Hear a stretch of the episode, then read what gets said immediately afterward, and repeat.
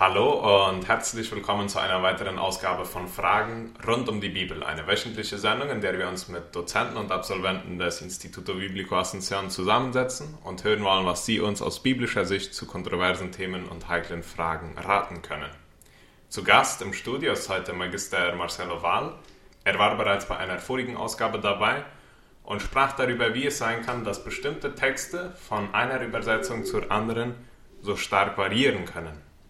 Wer diese Ausgabe verpasst hat, kann diese auf unserer mobilen App oder auch auf der Website von Ovadira unter Podcasts nachhören. Heute ist ein ganz besonderer Tag für jeden Chaqueño, denn heute feiern wir das Friedensabkommen, das 1935 zwischen Bolivien und Paraguay unterschrieben wurde. 86 Jahre ist es nun her, dass sich Vertreter beider Länder nach einem drei Jahre langen Krieg in Buenos Aires zusammenfanden und ein Friedensabkommen unterschrieben. Bis heute feiern wir diesen Tag und halten ihn in Ehren, denn der Frieden bedeutet uns sehr viel. Und besonders auch wir Mennoniten haben unsere Geschichten zu erzählen, wenn es um den Chaco-Krieg geht und wie wir darum bemüht waren, Frieden inmitten des Chaos zu vermitteln. Auch wir Mennoniten haben unsere Geschichten zu erzählen, wenn es um den Chaco-Krieg geht und wie wir darum bemüht waren, Frieden inmitten des Chaos zu vermitteln. Unsere anabaptistischen Wurzeln haben uns jeher zu Friedensstiftern gemacht und bis heute halten wir an unserer Friedenslehre fest, denn das ist, was die Bibel uns lehrt. Aufgrund unserer tief verwurzelten Friedenslehre kommen wir aber immer wieder ins Stänkern, wenn es dann um die Frage nach der Gewaltanwendung in der Bibel geht und ganz besonders im Alten Testament. Um dieses Thema etwas tiefer auf den Grund zu gehen, habe ich heute Marcelo Wahl eingeladen. Willkommen hier, Marcelo. Danke, Thomas. Wenn wir über Gewalt und Krieg in der Bibel reden, dann kommt ja uns schnell das Alte Testament in den Kopf. Und eines der Hauptgründe, warum wir wahrscheinlich heutzutage unsere tägliche Bibellese nur im Neuen Testament machen, ist, weil wir uns mit diesen Texten wahrscheinlich nicht auseinandersetzen wollen. Immer wieder lesen wir nämlich in den, in, von Kriegen und Gewalttaten, die Gott selbst aufgetragen und ausgeführt hat im Alten Testament. So ist Gott weniger Anabaptist als ich?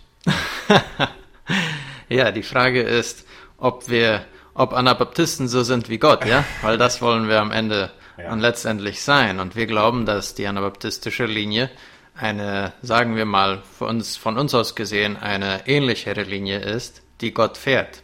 Deswegen glauben wir daran und deswegen leben wir so. Ja, ich denke schon, dass die äh, Kriege im Alten Testament uns eventuell etwas abhalten, ähm, damit Frieden schließen zu können, dass dieser Gott äh, auf einmal, den wir doch so stark nachfolgen mit unserer Friedenslehre, jetzt aber um finden, da Kriege zu führen. Und, und wie bringen wir das auf einen gemeinsamen Nenner? Und ich denke, dass es hilft uns vielleicht, wenn wir uns das Alte Testament, besonders die ersten äh, zwölf Kapitel äh, von 1. Mose als eine drei Hauptprobleme ähm, Erklärung verstehen. Also wenn wir das, wenn wir erkennen, das, was äh, diese zwölf Kapitel uns sagen möchte, sind drei Hauptprobleme, um die sich die, der Rest, der ganze Rest der Bibel äh, kümmert später. Da finden wir zum Anfang, und das ist ein sehr bekanntes Problem, das Problem der Sünde finden wir schon im Garten Ehen. Danach haben wir das Problem der Geister oder Dämonen, die kurz vor der Sintflut hochkommt, ja, und äh, die treffen wir dann stark wieder im Neuen Testament an und von irgendwo kommen die ja her und es wird meistens zurück auf diese Situation bezogen und das Problem muss auch bewältigt werden. Und das dritte Problem ist äh, die Menschheit, äh, die ja zerstreut wurde an andere Götter und das äh, beruht meistens auf die Geschichte vom Turmbaum zu Babel. Ja, also meistens, die meisten dieser Sachen werden uns oft nicht so mitgeteilt und es sind auch nicht ganz so offensichtlich zu, zu sehen in der Bibel. Aber ich möchte versuchen, das anhand dieser drei Probleme zu erklären, was wir, was wir hier an Kriegen verstehen in der Bibel. Und ich denke, dass am Ende wird uns einiges mehr Sinn machen. Ähm, die Kriege, weiß nicht, Thomas, kennst du das äh, Josua-Buch? Das ist ja auch ein, ein Buch voller, voller Kriege wo es hauptsächlich darum geht, Krieg zu führen. Es geht darum, wie kann man diese anderen Völker besiegen? Wie kann man sie sozusagen auslöschen, austilgen von dem Erdboden, ja? Wie kann man alles wegmachen, was zu diesen Völkern gehört? Und wir denken doch, ja, warum gehen die nicht und verkündigen ihnen die frohe Botschaft? Warum laden die sie nicht ein, ja, also mitzumachen an diesem Gott und, und diesem Volk Gottes? Und, und wir finden da eine, eine Situation, die so ausgeartet ist, dass das anscheinend nicht möglich ist, warum auch immer, ja. Äh, die Kriege in der Bibel, die mischen oft diese drei Probleme, von denen wir am Anfang gesprochen haben. Und äh, nehmen wir ein, ein, Beispiel von Josua und, und seine Kriege. Dies, dies Buch von Josua ist ein, ist, er folgt einem gewissen Schreibmuster. Wie, wie schreibt man so ein Buch? Und, und was ist es denn für ein Buch, das Josua schreibt? Warum ist es denn nicht so geschrieben wie ein Brief, den Paulus schreibt? Oder ein, ein prophetisches Buch oder ein Psalm? Was ist denn, was Josua anders macht? Und dieses äh, Schreibmuster, das Josua folgt, also das Buch Josua folgt, äh, kann man in einer Art und Weise als eine Landzuteilung beschreiben. Das hatten ähnlich die anderen Kulturen in seiner Zeit auch so. Sie hatten Landzuteilungen und es geht nämlich darum, dass Land wird von Gott gegeben für ein Volk und dieses Volk muss es jetzt erobern. Es ist sozusagen so, wenn, wenn die Geister sich entschieden haben, so jetzt hat dieser diese Schlacht gewonnen, jetzt muss das unten auch noch so passieren wie oben. Hm. So ungefähr kann man sich das vorstellen, ja. Und äh, wir müssen, dürfen nicht vergessen, dass manchmal ist es ja so, dass uns die Geschichte und die Wissenschaft all diese geistlichen Dinge aus der Bibel rausrauben möchte und die aber doch ziemlich stark da drin sind. Denn es ist ja ein, ein geistliches Buch, nicht nur ein geschichtliches, ja. Und in diesem Sinne ähnelt dieses Josua-Buch ziemlich stark den, den kananitischen oder auch ugaritischen Landzuteilungen, die wir da finden. Es ist ganz spannend, das einmal zu, zu beobachten, dass dieser Text in einer Art und Weise geschrieben wird, in dem ein Mensch zu der Zeit verstehen wird, worum es hier geht. Das heißt, ein Gott teilt seinem, sein Land in einer lang und breit beschriebenen Weise über alle Orten und Städte auf sein Volk ein. Ja, das ist ja, was wir in Josua eigentlich finden. Diese langen Ortserklärungen, welche Völker jetzt alle da sind und wie viele Nummern da vorkommen und wer alle zerstört wird und wer alle bekommen, was bekommt, bekommt. Und, und diese Sachen äh, sind halt Teil dieser, dieser Landzuteilung. Am Ende der Eroberung, die Josua durchführt, äh, finden wir ein sehr ähnliches Ende wie auch bei diesen anderen Landzuteilungen der, der anderen Kulturen. Der Hauptkrieger des Volkes kehrt heim und es herrscht Frieden. Ja, das ist was die Eroberung, dann ist die Eroberung vollbracht sozusagen. Josua 11, 23, zitiere ich mal, so nahm Josua das ganze Land ein, ganz so wie der Herr zu Mose geredet hatte, und gab es Israel zum Besitz. Einen jedem Stamm sein Teil. Und das Land war zur Ruhe gekommen vom Kriege. Ja? Hm. Also so eine schöne Abrundung von, diesen, von dieser Landzuteilung. Jetzt das Problem des kriegerischen Gott kommt so richtig zum Zuge bei der, bei der Schlacht gegen Jericho. Ja? Das ist ja eine berühmte Schlacht und dies ist die erste Stadt nach dem Jordan. Ja, also man überquert den Jordan, das ist der Eintritt in das verheißene Land und jetzt geht's aufs Ganze. Jetzt sind wir in diesem Bereich, wo wir erobern müssen. Vorher waren hier und da ein paar Kriege, um sich zu verteidigen, aber jetzt, jetzt geht's ums Erobern. Und das war ganz genau beschrieben. Ja, also in einem Sinne nach dem Google Maps von damals, ja, nicht so wie heute, aber so wie damals, wie man, wie man das erklärte. Und es ist interessant, dass äh, was Josua zu den Leuten über diese Schlacht dann sagt, bevor sie dann dann drauf zugehen. Dann sagt er in Josua 6,17, aber diese Stadt und alles, was darin ist, soll dem Bahn des Herrn verfallen sein. Hm. Was das normal heißt, ist, dass alles zerstört wird und nichts darf am Leben bleiben. Ja? Alles, was atmet, soll getötet werden. Und das ist ja der eine Text oder einige, eines dieser Texte, der uns, der uns diese Probleme schafft. Ja? Und dieser Bahn, Gottes, also dass wenn man jetzt in dieser Landzuteilung eine Stadt erobert, dann ist der Sieg von diesem Gott und nicht von dem Volk, das diese Stadt erobert. Das ist auch so bei den Ägyptern in den Landzuteilungen, bei den Moabitern und auch bei anderen mesopotamischen Völkern so. Also, man darf sich von diesen Sachen, die man erobert, nichts in die Tasche stecken. Hm. Und wir wissen ja auch, dass das eigentlich aber passiert bei diesem Achan. Hm. Ja? Achan steckt sich einen Teil der Beute in die Tasche. Und damit sagt er, ich bin Sieger. Hm. Ich habe dies gewonnen, das ist meins. Und Gott sagt, nee, nee, nee, nee, ich habe gesiegt. Und all diese Sachen gehören nicht euch. Hm. Ja, was ist die Alternative denn vom, vom Töten, von der Exekution, ja? Was ist, was ist der, was ist die Alternative? Naja, die Alternative ist, dass das Eroberte die Beute wird. So wie Achan das verstanden hat, ja? Silber oder was auch immer kannst du mitnehmen. Und wenn es halt Menschen sind, das werden dann deine Sklaven. Hm. Das ist ja auch im Normalfall so gewesen, sonst, ja. Aber hier war es wichtig, dass diese Landzuteilung etwas Göttliches, etwas Religiöses ist und dass Gott der Sieger ist. Das muss klar bleiben.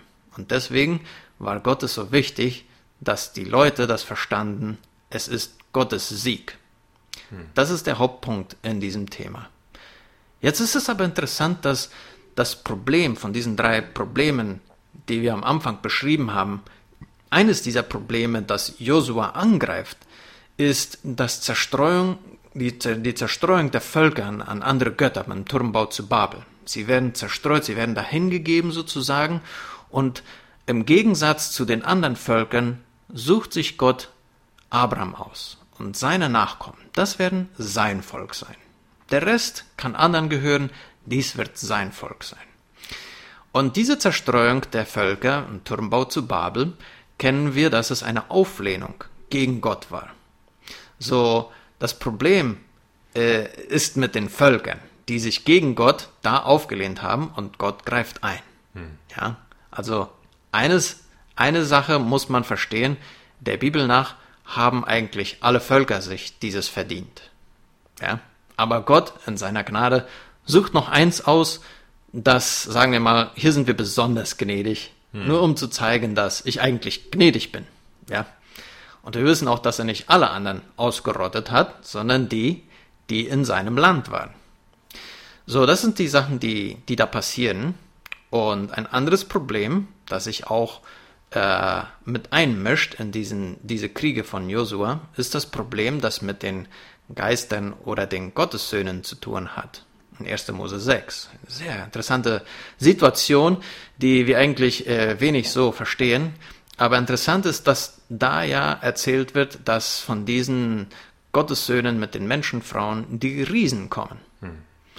So, wenn wir jetzt uns daran erinnern, dass Josua war ja Teil dieser äh, Kundschafter, ja, die das Land erkundeten. Ja, was sahen sie denn in diesem Land Kanaan?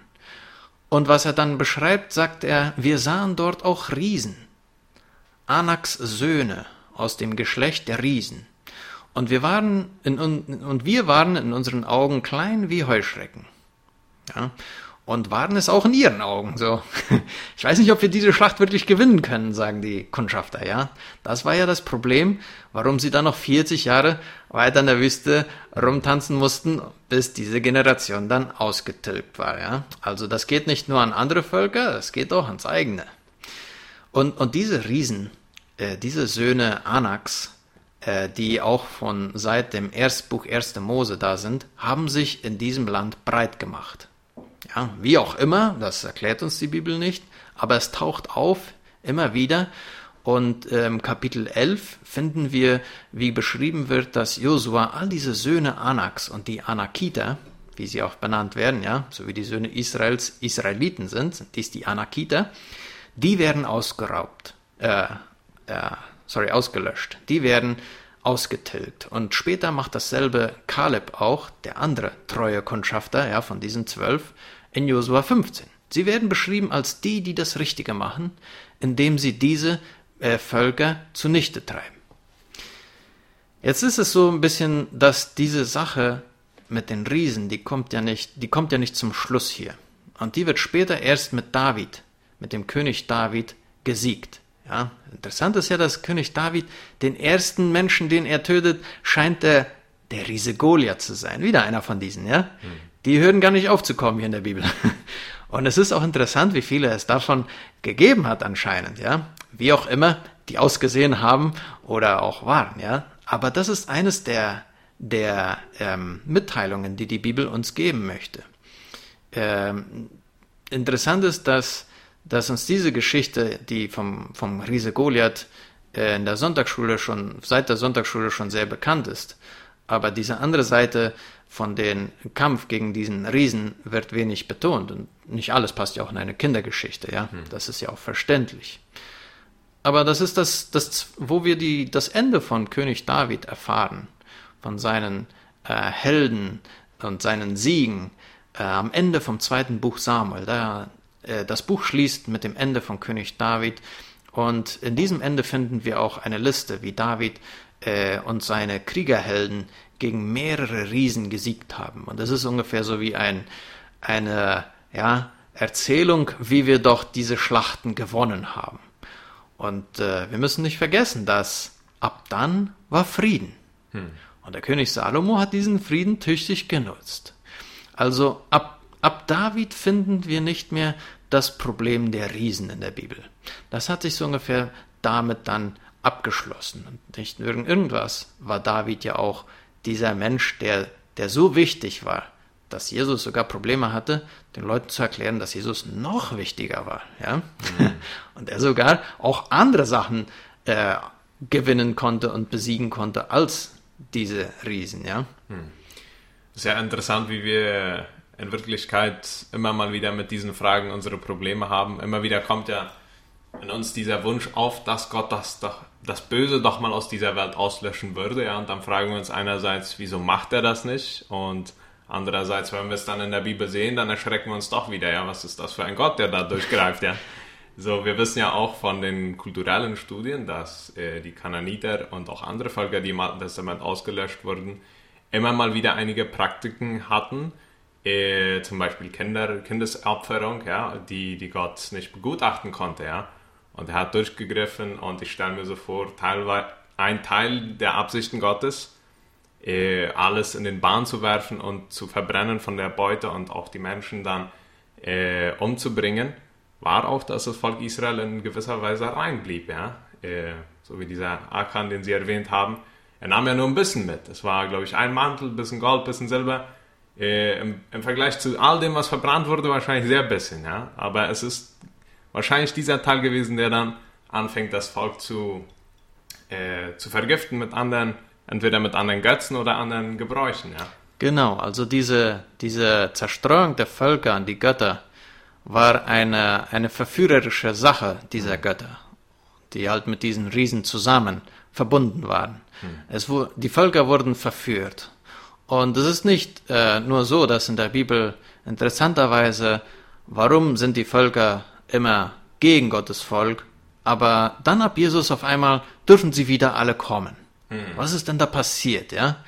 Und das ist, glaube ich, eine Frage, wie wir auch zu, zu Jesus und die, die Idee damit kommen ist, äh, mit Jesus dann im Spiel kommen, ist, ist Jesus dann, dann auch ein Krieger oder ist er kein Krieger? Ist das ein besserer äh, Wiedertäufer oder auch ein, ein Mennonit eventuell, ja? Mhm. Und äh, ja, ich schätze mal so, Jesus wird nicht vierstimmig gesungen haben, aber der hatte andere Sachen im, im Sinne und er hat viel vollbracht. Interessant ist, dass wir bei Jesus einen ziemlich kriegerischen Hirten finden, ja. Mhm. Also einer, der wie König David, ja, äh, rumkämpft, aber jetzt ein bisschen anders.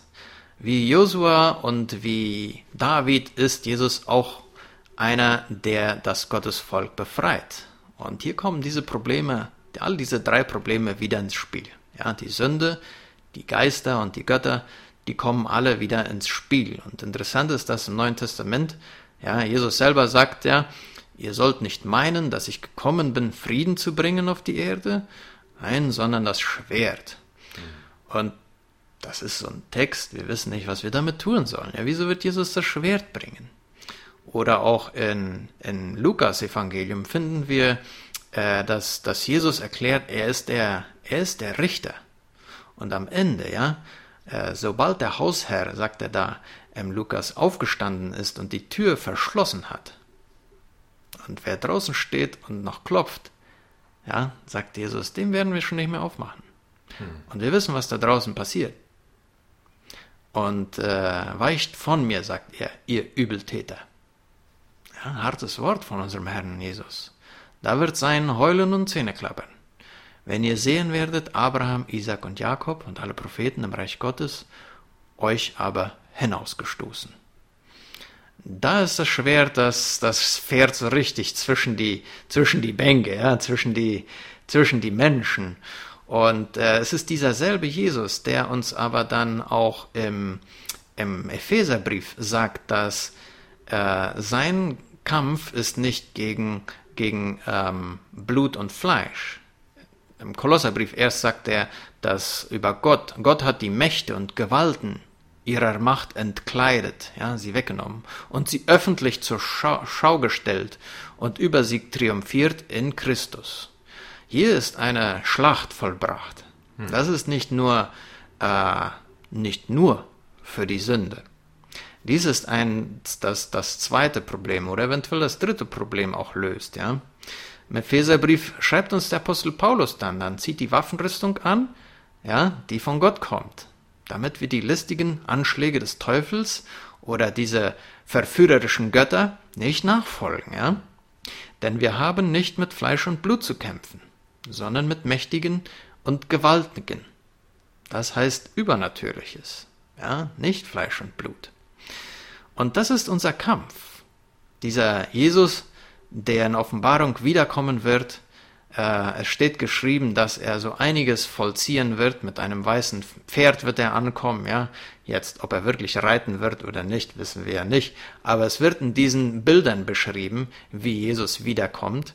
Und es ist interessant, dass es, es schreibt, dass der, äh, er wird einen Namen, äh, einen Namen, trägt einen Namen geschrieben auf dem, auf seinem Gewand und auf der Hüfte König aller Könige, Herr aller Herren.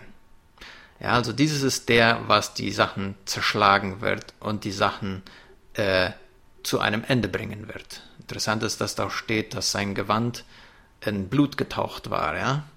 Und da stand noch das, der Name, das Wort Gottes. Sehr interessant, ja. Äh, wie hat das dann mit unseres Mennoniten zu tun, wenn wir doch äh, Gott äh, verstehen, der seinen Frieden auf Erden wünscht? Und es ist doch so. Und wir bitten im Vater unser, dass sein Wille geschehe wie im Himmel so auf Erden. Doch in beiden Realitäten ist es nicht so geschehen, ja. Man hat sich gegen Gott entschieden. Und dann ist ein Kampf da. Und es ist interessant, dass damals war die Art eine, zu Josuas Zeiten, zu Davids Zeiten, und die Art hat einen Schluss gefunden. Hm. Jetzt bleibt der andere offen. Und diese Probleme bekämpfen wir immer noch. Ja, unser Kampf, sogar jetzt im Pastel Chaco, im Chaco-Frieden geht es nicht gegen Fleisch und Blut. Unser Kampf geht weiter. Aber gegen, das verführerische, gegen die verführerischen Mächte. Wie kämpfen wir? Als Missionare. Wir kämpfen als Missionare, als die, welche die frohe Botschaft bringen, die Friedensbotschaft, dass Jesus gesiegt hat und diese Probleme ein für mal beseitigt hat. Wenn er wiederkommt, dann wird alles passé sein. Dann wird all diese Probleme fertig sein. Und als Mennoniten glauben wir, dass wenn wir gegen Fleisch und Blut kämpfen, verfehlen wir Gottes Kampf. Dann haben wir ihn falsch verstanden. Und am Ende befinden wir uns genau da, wo, diesen, wo diese bösen Mächte regieren. Dies ist Teil unseres Glaubens. Hm. Und warum wir auch zum Beispiel nicht im Militärdienst mitmachen oder an anderen gewalttätigen Haltungen. Und ich denke, dass es wichtig ist, dass wir dies, dies verstehen, dass unser Kampf ist nicht gegen äh, Fleisch und Blut. Ich möchte die Gemeinde Gottes aufrufen. Es ist, glaube ich, auch wichtig, an Jesus Christus seinen Sieg festzuhalten. Ja, das ist sein Sieg. Und nicht wie Achan uns was davon in die Tasche zu stecken. Ja, geht uns vielleicht genauso. Na, diesen habe ich bekehrt oder ja, diese Sache habe ich gewonnen. Das ist Jesus sein Sieg. Und es geht uns, es geht nicht um uns, es geht um Gott. Und wenn es um Gott geht, dann können wir getrost sein, dass Jesus wiederkommt, denn er kommt bald. Und ich möchte uns aufrufen, äh, lassen wir uns nicht zu falschen Kriegen verführen, seien es politische, ökonomische, denn das wäre äh, wär nicht unser Kampf, denn da geht es um Fleisch und Blut. Nein, unser Kampf ist gegen was anderes, dass wir nicht verführt werden von diesen Kämpfen, von diesen Kriegen.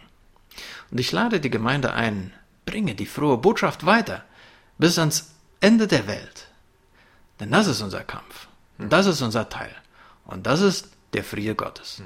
So, es geht in, diesen, in diesem Kampf, von dem Sie jetzt sprechen, letztendlich genauso, wie es im Alten Testament in den Kriegsgeschichten ist, darum, dass das letzte Kapitel mit einem Friedenskapitel abschließt, dass irgendetwas zu Ende gebracht wurde, dass der Kampf gesiegt war oder dass das Gute gesiegt hat und der Kampf beendet ist. Und äh, so wie ich das ein bisschen rausgehört habe, geht es dann in, diesem, in dieser Friedenslehre weniger darum, nicht zu kämpfen, als für den Frieden zu kämpfen. Ja? Es muss ja jetzt nicht gegen Fleisch und Blut sein, so wie Paulus es sagt, sondern in dem Kampf Gottes teilzunehmen, genauso wie er in unseren Kämpfen dabei ist. Genau. Die Nationen sind ab Jesus Christus nicht mehr die Feinde. Hm. Sie sind, die Götter haben nicht mehr die Macht über die Völker. Auch sie tun auch so, als ob. Hm. Und verführen sie noch. Und wir sind darauf, dazu einge, äh, eingeladen, sie mit, mit reinzubringen Gottes Volk. Wie geht doch das Lied? Jesus Christus ist der Sieger über Himmel, Tod und Teufel, äh, Hölle, Tod und Teufel, ja, mhm. darum preise ich ihn. Das ist ein, ein Lied, das wir singen und das wir feiern. Das feiern wir. Mhm. Und das ist der Sieg Gottes, das ist der Sieg Jesus Christus. So, wir brauchen, wenn wir das Alte Testament lesen, nicht Angst haben und uns nicht erschrecken über die Sachen, die wir lesen, sondern die, die Absichten Gottes dahinter verstehen und ihn auch bitten darum, dass er uns vielleicht erklärt, ja, warum er in einigen Fällen anders eingegriffen hat, als wir das heutzutage würden. Ja? Und das ist vielleicht ein sehr schönes Thema, um heute, gerade an diesem Feiertag, äh, an dem wir den Frieden feiern, darüber nachzudenken. Ja? Was ist mein Teil, den ich am Reich Gottes gebe, damit Frieden auf, Himmel, äh, auf der Erde und auch im Himmel herrschen kann? Ja, ja ich, ich lade ein, je, ein jeden, das, das Alte Testament zu lesen, wie, wie Gottes Wort. Hm. Es geht darum, wie was Gott vorhat. Es geht darum, wie Gott handelt in verschiedenen Kulturen, in verschiedenen Zeiten und er möchte in unserem Leben genauso handeln, vielleicht in unserer Kultur ein bisschen anders als damals. Mhm. Und auch in den geistlichen Realitäten, wo sich Sachen verändert hat, können wir getrost sein, dass auch wenn die Bibel uns manchmal schwer erscheint, es ist immer noch Gottes Wort und er weiß, was er geschrieben hat und wir sollten uns nicht vor der Bibel, seinem Wort oder vor Gott fürchten, sondern ob wir es verstehen können und ihn fragen, ihn fragen. Und ich glaube, er wird es zum Guten führen. Denn wir haben seinen Geist, der mit uns geht und der uns zur Wahrheit führen wird in seinem Wort. Hm. Danke, Marcelo. Dann äh, möchte ich mich auch bei dir als Zuhörer bedanken, dass du eingeschaltet und drangeblieben bist. Solltest du Fragen oder Kommentare zu dieser Ausgabe haben oder vielleicht auch einen Buchvorschlag von Marcelo direkt wollen zu diesem Thema, dann schreib mir doch an folgende Nummer 0984 937 038. Ich leite deine Frage dann an Marcelo weiter und in einer kommenden Ausgabe können wir diese vielleicht hier auf den Tisch bringen. Ansonsten danke fürs Einschalten und wir erwarten dich nächste Woche dann wieder um dieselbe Uhrzeit hier bei Fragen rund um die Bibel. Bis dann.